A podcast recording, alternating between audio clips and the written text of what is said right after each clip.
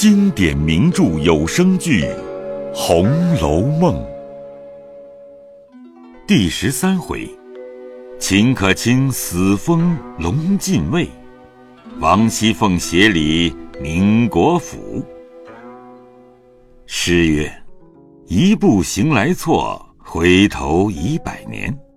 古今风月渐，多少泣黄泉。”话说凤姐儿自贾琏送黛玉往扬州去后，心中实在无趣，每到晚间，不过和平儿说笑一回，就胡乱睡了。这日夜间，正和平儿灯下拥炉卷绣，早命浓熏绣被，二人睡下，屈指算行程，该到何处？不知不觉已交三鼓，平儿已睡熟了。凤姐方觉星眼微蒙，恍惚之间，秦氏从外走了进来，含笑说道：“婶婶好睡，我今日回去，你也不送我一程。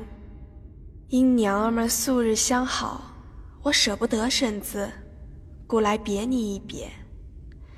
还有一件心愿未了，非告诉婶子，别人未必中用。”有何心愿，你只管托我就是了。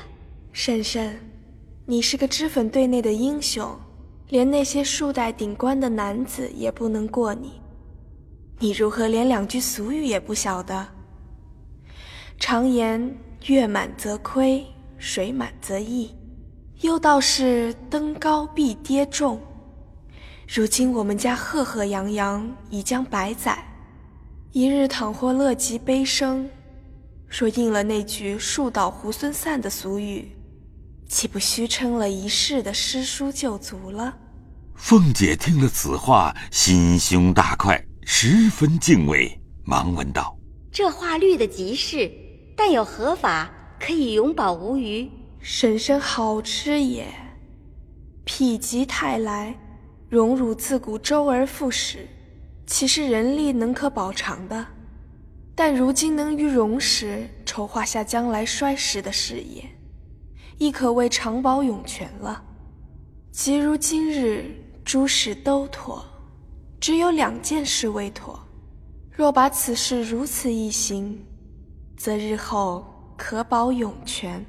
凤姐便问何事，秦氏道：木金祖茔虽四时祭祀。只是无一定的钱粮。第二，家属虽立，无一定的供给。依我想来，如今盛时，故不缺祭祀供给；但将来败落之时，此二项有何出处？莫若依我定见，趁今日富贵，将祖营附近多置田庄、房舍、地亩，以备祭祀，供给之费皆出自此处。将家属亦设于此，合同族中长幼，大家定了则例，日后按房掌管这一年的地亩、钱粮、祭祀、供给之事。如此周流，有无争竞，亦不有点卖诸弊，便是有了罪，凡物可入关，这祭祀产业连关也不入的，便败落下来。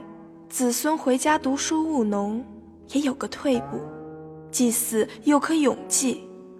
若木今以为荣华不绝，不思日后，终非长策。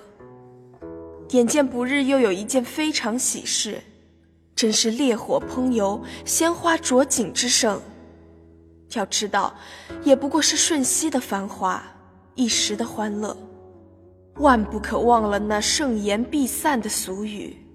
此时若不早为后虑，林七只恐后悔无益矣。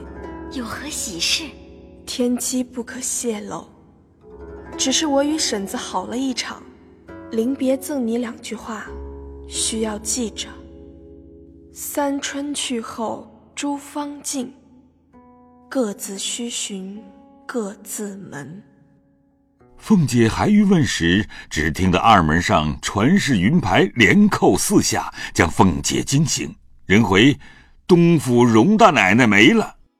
凤姐闻听，吓了一身冷汗，出了一回神，只得忙忙的穿衣服，往王夫人处来。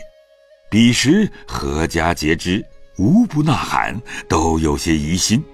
那长一辈的想他素日孝顺，平一辈的向他素日和睦亲密，下一辈的向他素日慈爱，以及家中仆从老小向他素日怜贫惜贱、慈老爱幼之恩，莫不悲嚎痛哭者。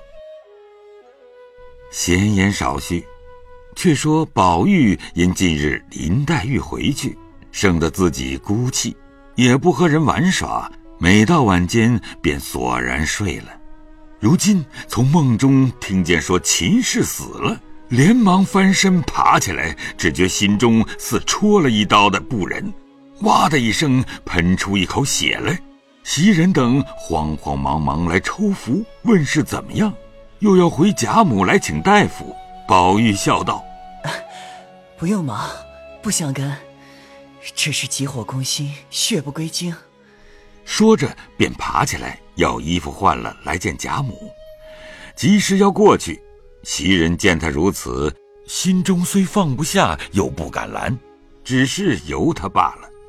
贾母见他要去，因说：“才咽气的人，那里不干净？二则夜里风大。”明早再去不迟啊！宝玉哪里肯依？贾母命人备车，多派跟从人役拥护前来。一直到了宁国府前，只见府门洞开，两边灯笼照如白昼，乱哄哄，人来人往，里面哭声摇山震岳。宝玉下了车，忙忙奔至停灵之室，痛哭一番，然后见过尤氏。谁知尤氏正犯了胃疼旧疾，睡在床上，然后又出来见贾珍。彼时贾代儒带领贾赤、贾孝、贾敦、贾赦、贾政、贾从、贾斌、贾恒、贾光、贾琛、贾琼、贾林、贾强、贾昌、贾玲、贾云、贾琴、贾珍、贾平、贾藻、贾恒、贾芬、贾方、贾兰、贾军、贾芝等都来了。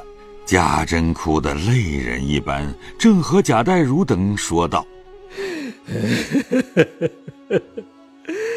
何家大小，远亲近友，谁不知我这媳妇儿比儿子还强十倍啊！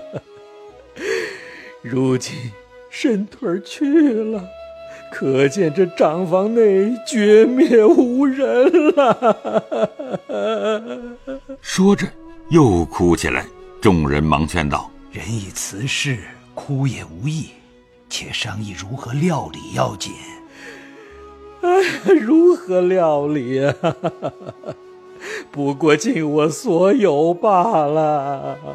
正说着，只见秦叶、秦钟。并尤氏的几个眷属也都来了，贾珍便命贾琼、贾琛、贾林、贾强四个人去陪客，一面吩咐去请钦天监阴阳司来择日，则准停灵七七四十九日，三日后开丧送讣文。这四十九日，单请一百单八众禅僧在大厅上摆大悲称，超度前王，后化诸魂。以免亡者之罪，另设一坛于天香楼上，是九十九位全真道士，打四十九日解冤洗业教，然后停灵于慧芳园中。灵前另有五十众高僧、五十众高道，对谈按期做好事。那贾静闻得长孙媳妇死了，因自为早晚就要飞升。如何肯又回家染了红尘，将前功尽弃呢？因此并不在意，只凭贾珍料理。贾珍见父亲不管，一发恣意奢华。看板时，几副杉木板皆不重用。可巧薛蟠来调问，因见贾珍寻好板，便说道：“我们木店里有一副，叫做什么强木，出在光海铁网山上。”做了棺材万年不坏，这还是当年先父带来，原系义中亲王老千岁要的，因他坏了事儿，就不曾拿去。现今还封在店里，也没人出价敢买。你若要，就抬来罢了。贾珍听了，喜之不尽，即命人抬来。大家看时，只见邦底接厚八寸，文若槟榔，味若弹射，以手扣之，叮当如金玉。大家都齐意称赏。贾珍笑道：“价值几何？拿一千两银子来，只怕也没处买去。什么价不价，赏他们几两公银就是了。”贾珍听说，忙谢不尽，即命解具胡妻。贾政因劝道：“此物恐非常人可享者，炼以上等山木也就是了。”此时贾珍恨不能代秦氏之死，这话如何肯听？因忽又听得秦氏之丫鬟名唤瑞珠者，见秦氏死了，他也触柱而亡。此事可喊，和族中人也都称赞。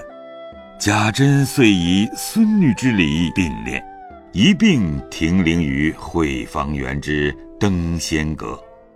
小丫鬟名宝珠者，因见秦氏身无所出，乃甘心愿为义女，是任衰丧驾陵之人。贾珍喜之不尽，及时传下，从此皆呼宝珠为小姐。那宝珠按未嫁女之丧，在灵前哀哀欲绝。于是合族人丁并家下诸人都各遵旧制行事，自不敢紊乱。